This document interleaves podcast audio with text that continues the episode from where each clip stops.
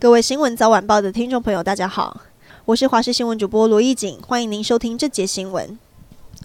好市多贩卖的冷冻综合莓果，因为被验出带有 A 肝病毒，紧急下架。但现在传出台中有一名 A 肝患者，不是吃过这款综合莓果，而是吃了另一款美国蓝莓，让不少人很紧张，是不是还有未爆弹？卫生局说，这一名患者是在四月十七号出现黄疸和腹痛症状，确认感染 A 肝后，患者说曾经吃过在外送平台上购买的另一款冷冻美国蓝莓，但由于他三月中曾经到墨西哥旅游，是在国外确诊，还是吃蓝莓。染疫，要等到这一款蓝莓的化验结果出炉才能确定。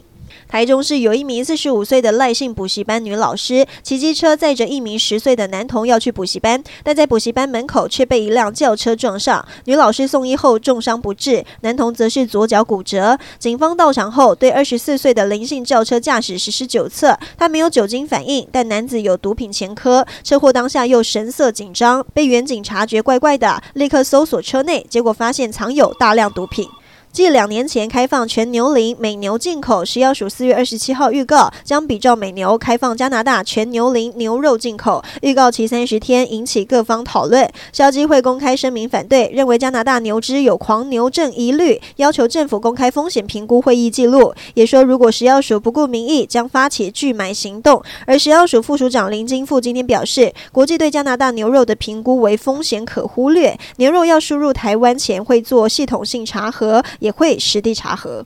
新竹县的建案丰采五二零周遭路面四月二十七号坍方，造成天坑，还让一台轿车跌落，压坏管线。政府不排除是因为建商施工抽地下水、掏空土石而酿祸。今天财罚出炉，依建筑法分别对建商、营造商和监造建筑师开罚最高三万元。只是有议员指出，这样对他们根本不痛不痒。县府也解释，这只是针对坍方事件的财罚，先前四次已经开罚过，未来会等地检署调查结果再做进一步处。国内新冠疫情趋缓，但包括了肠病毒跟流感的感染人数却还在上升中。甚至小儿科医师也提醒，因为染上人类间质肺炎病毒的患者也增加了，主要症状包括了发烧和咳嗽咳不停。未满五岁的小朋友症状尤其严重，而且因为这个病毒容易诱发过敏咳，导致气喘发作。提醒家长务必特别留意。